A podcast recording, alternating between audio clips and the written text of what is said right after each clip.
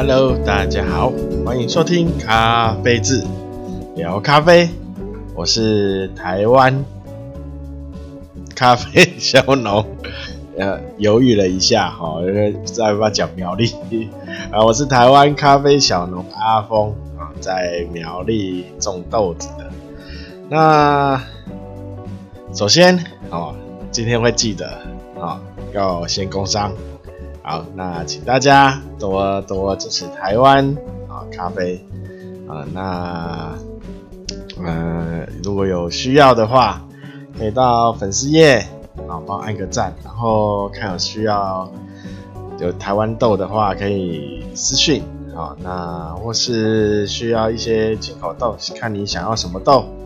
呃，我可以帮你寻找，然后烘好。那也请私讯那 IG IG 也可以啊，同步的两边都是一起更新啊。那所有优惠，有新的优惠或更新的豆单都在 IG 或呃粉丝团都会有。那 YouTube 有一些基础的咖啡知识的影片，那有兴趣的或想了解的，都可以到 YouTube 去看一下。啊，那然后也顺便按个订阅啊，订阅不用钱啊，不用担心，不用担心按了就要收费，不用。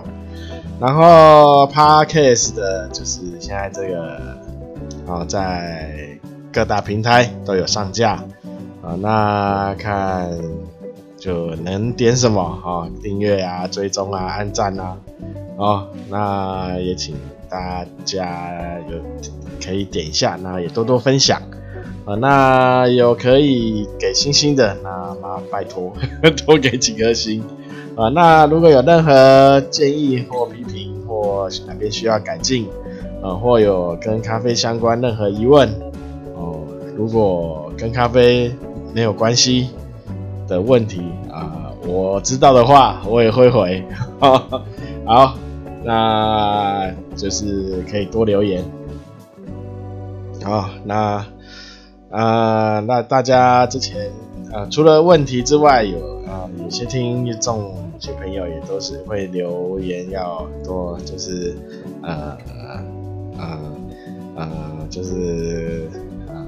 呃支持的支持的留言哈，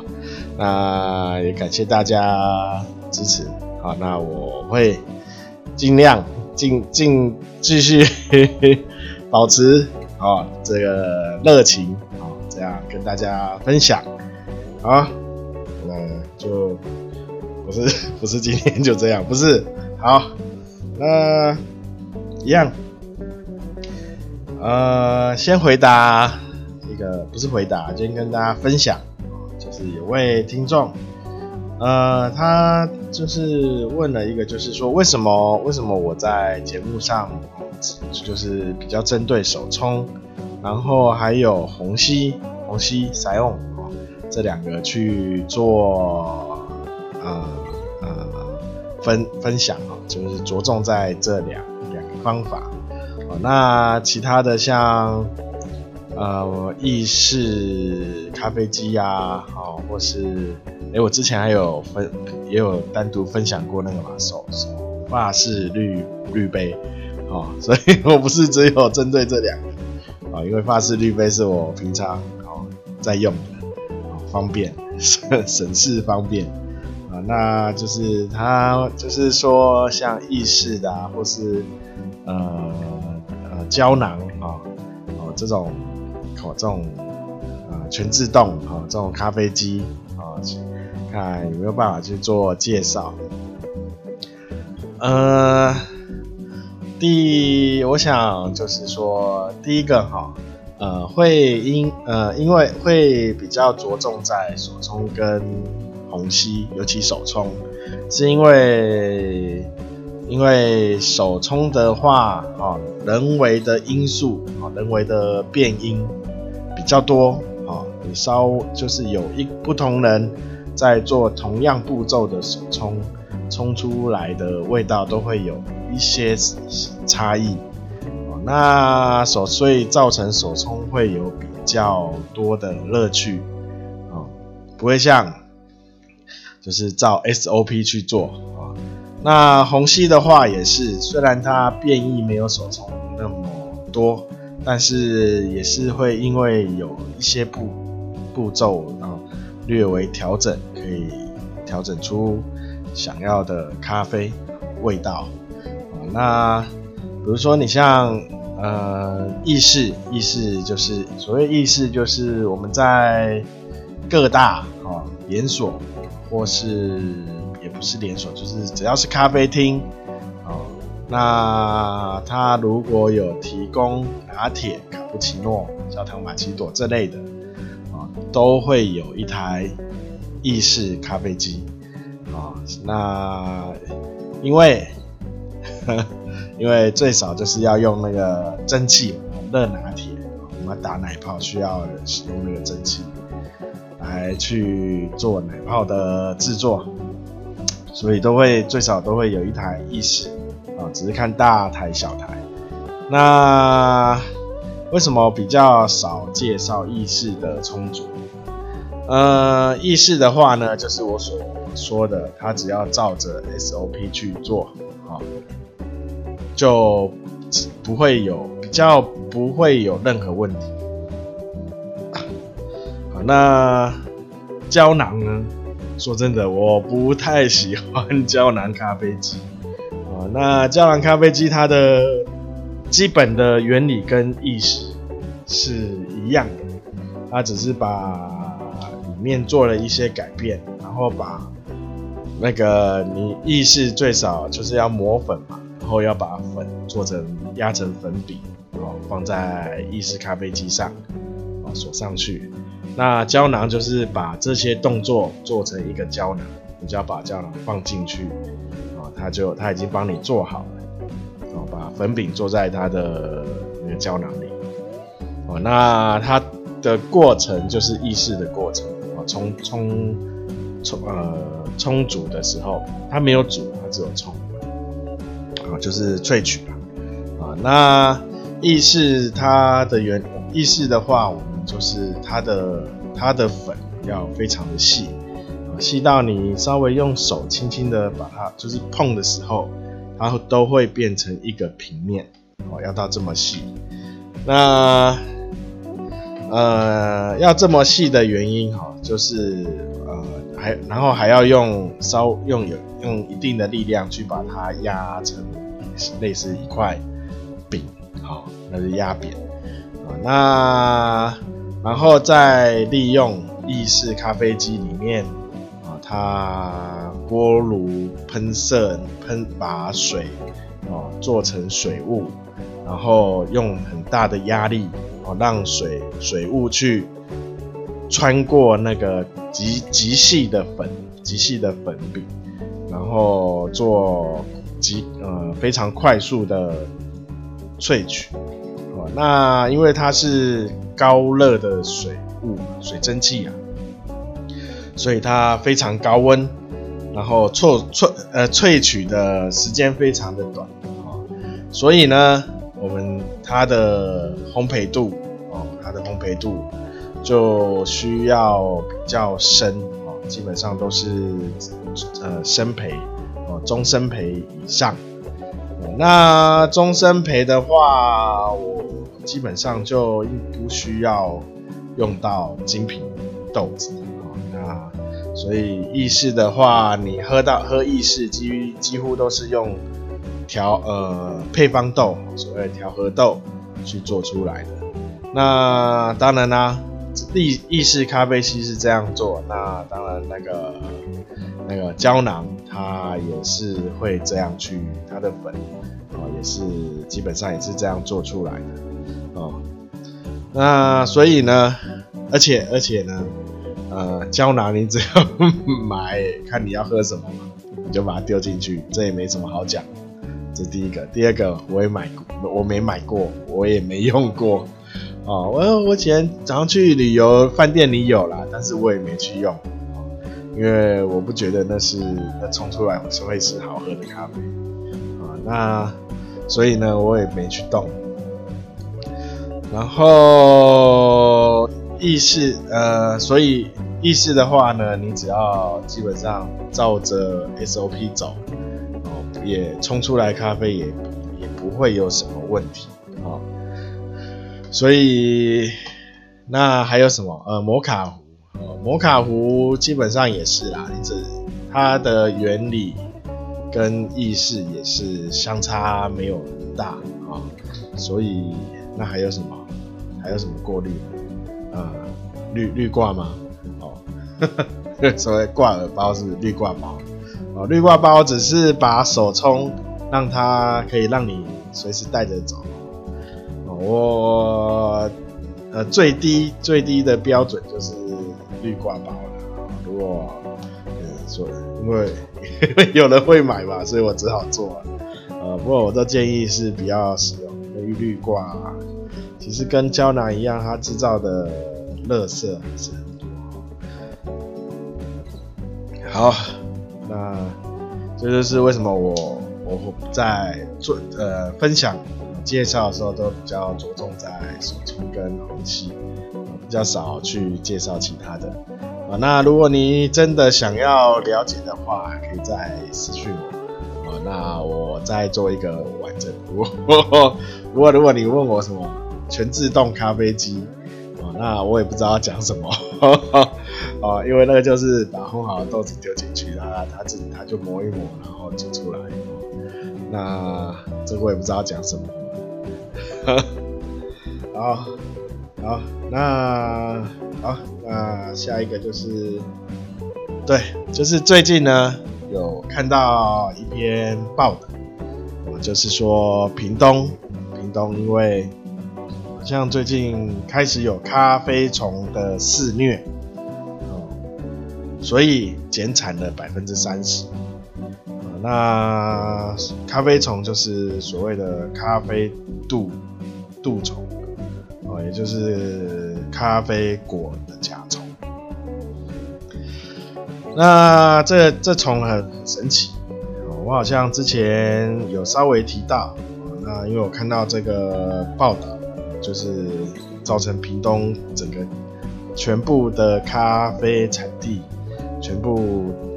减产百分之三十啊，好，那所以呢，就想说，那趁趁这一集可以跟大家分享一下什么是咖啡咖啡虫。那刚刚说咖啡虫很神奇啊，因为这个虫呢，它只只会钻到咖啡豆里啊，它其他的果实都不去不去钻啊。它只针对咖啡、咖啡果。那因为台湾以前就是有一段时间几乎没有咖啡的种植，哦，所以咖啡虫是我们后，哦，就是我们后来种植的时候最最不去注意的，哦，这个虫害，几乎因为几乎没有这个虫的出现，啊，一开始种的时候。我一开始都是比较注重疾病啊，像叶锈病啊，哦，什么呃霉烟病之类的哦。那咖啡虫就是比较少去关注到。那一直到好像是古坑吧，古坑那边开始有咖啡虫哦，大家 大家才开始紧张啊，因为古坑它一有一有咖啡虫，然后整个古。坑那边的产区全军覆没啊！那边整个产量降到好像不止降百分之三十，然后降到降到剩可能是剩百分之三十啊！因为它咖啡虫只要有一一只咖啡虫，它钻到咖啡豆里，它就会产下大概二十到三十个卵。啊那它，而且它孵化的非常快，一孵出来，那个虫就马上就钻到其他一颗虫哦，都只会因为一颗豆子哦，都只会有一一只一只虫还一条虫哦钻进去，所以呢，你一只呢进去产了卵，然后再来就是一颗豆嘛，然后变成二十颗豆，然后就是倍数的成长。哦那这对咖啡园几乎是毁灭性的，哈，毁灭性的损失。哦，那如如像现在如果一发现，基本上就是这颗要先把它做处理，那处理可能就是直接拿用火去烧烤，哦，用用火去烧烤，哦，把虫烧死。那那咖啡虫呢是国外啊，国外带进来的啊，目前是。目前的发现是这样子的啊，那至于哪一国带进来的不知道啊，那怎么带进来的呢？有可能是呃跟着生豆一起进来，因为我们会跟国外进一些种苗啊，生豆生豆种苗来做培育哦，有可能是这样带进来带进啊，那带进来它孵化后就开始。开始全境全境蔓延哈，那从古坑嘛啊，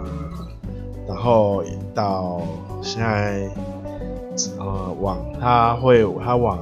中部跑，所以后来就好像到台中南投那边有一些，然后现然后到苗栗这边也有一些，哦，那像我家就有在做咖啡虫。特别的研究啊，特别用了围了一区啊，把它限制在里面。那至于怎么限制呢？目前啊是个机密，商业机密，没有啦。现在就是还在研究中，之后有确定的答案再跟大家分享啊。那然后最近就是看看到报道说屏东也有，那屏东的话。因为他之前有跟日本，日本那边的，好像商家定定说一年最少要出 出多少量给他们，哦，所以他们应该现在在头大，嗯，好，那咖啡虫呢？它就说了，它只针对咖啡果，好去去呃攻击。也算攻击啊，也不是，哦，那因为它要繁殖，所以嗯，它就会咖啡果，那其他的它都不会去，哦，就算你旁边有橘子啊，有什么其他的果树结果，它都不会去，哦，就只有咖啡果它才会去去钻钻进去产卵，啊，那那。呃，我家现在正在研究中，就是有做一些方法。那现在像咖呃农农业农是什么农农业局哦还是什么的，反正就是一个政府的机关，他之前也有做过研究哦，然后做然后做了一个什么诱捕咖啡虫的呃器具，好、那。呃，但是呢，跟呃经过我们家的观察，家也有跟他买了几个来使用。那使用后呢，发现哦，他可能那个这个局的呃研究，可能中间有一些误差，所以好像对咖啡虫的诱捕并。不是那么有效，那呃发现这样发现之后呢，所以我这边就开始呃做观察哦研究，那目前有呃使用了一些方法哦，今年正在用哦，其实从去年就开始慢慢开始开始用了，然后今年在观察，就是那一区里哦看咖啡虫的呃。会呃，那它的量会不会减少，哦，或是可以根绝？好，那就是跟大家分享啊，咖啡虫，哦，已经可能在台湾，哦，是已经可能蔓延开，已经有点蔓延开来，啊，如果所以 想要喝台湾咖啡哈，趁现在，现在还有咖啡啊，如果是到后后面如果没没有办法根治的话，啊，那可能咖啡都会全部换成其他的东西了啊。好，那诶，再回答诶，这里还有一个问，还有一个听众他呃有问一个问题，那我是跟大家分享一下。就是呢，他问说，为什么他有一次磨粉后呢，然后一些因素，所以呃放了大概一段时间，大概二三十分钟后才拿去呃冲冲泡哦。那他发现这样喝了以后，那个呃回呃甜味，就是所谓的回光回甘哦，回回回甘啊，就余韵。反而变得非常的明显，所以他问说，是不是磨粉后也需要放一段时间再做冲煮？哦，那呃，那我就跟大家分享一下，呃，豆子呢，它磨开后呢，因为它每一颗豆的。就是接触空气的面积变大了，所以它会开始大量的吐气。那它在吐气的时候呢，就会带走蛮多的芳香，那叫做氢，好像氢吧，还是什么，反正就是会把很多的香味，呃呃一起带走。那留下的是什么？留下就是豆呃里面就是它细胞里面的纤维的水分跟那个脂肪油脂啊油脂哈咖啡油脂啊那还有一些糖糖分焦糖嘛我们烤烤呃烘豆子的时候会焦糖化就是所以呢所以呢那个香气呢都没有了。剩下的就是这些油脂就会偏酸，然后因为糖分嘛，糖分就是有点甜，让你有回甘。油脂呢有一些厚度，哦但是呢，呃，香味呢都没了啊，香味都，所以呢，你会一瞬间会觉得，哎，还蛮甜的，还还蛮顺口的哦。但是呢，你喝到就是可能它温度够的时候，你会有这感觉。那温度慢慢变温变冷的时候，你就会发现，呃，越来越没有味道，因为它原本应该在热的时候喝到的风味都没有了，只是你那时候觉得甜味啊有出来。好，那所以呢，就是我之前在咖啡豆的保存都有建议大家，就是磨粉后呢，一定要密封，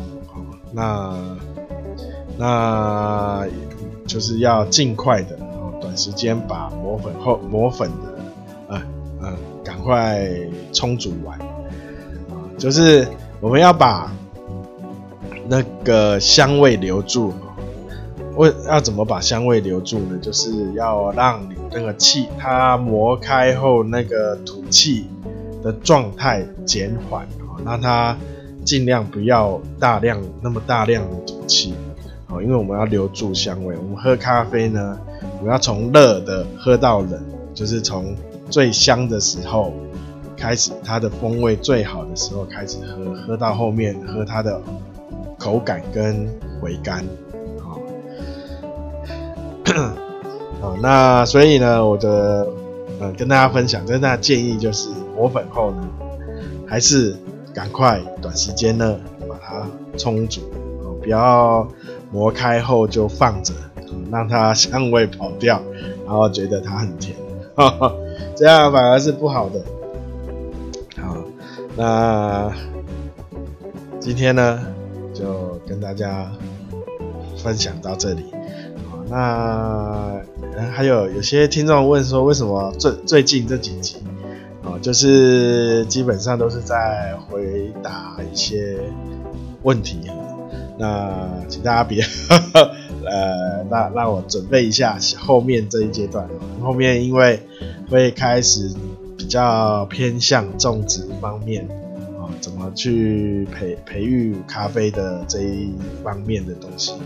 啊，我正在做规划跟整理，啊，那会尽快尽快让分享给大家知道。那当然，大家有任何疑问，也也也也，就是尽量尽量的提出，好，那 我可以这样可以比较能够掌握大家想要知道的咖啡的呃疑问，好，咖啡的呃常识知识啦，好，可以跟大家分享。好，今天就到这里了，感谢大家收听，大家。拜拜。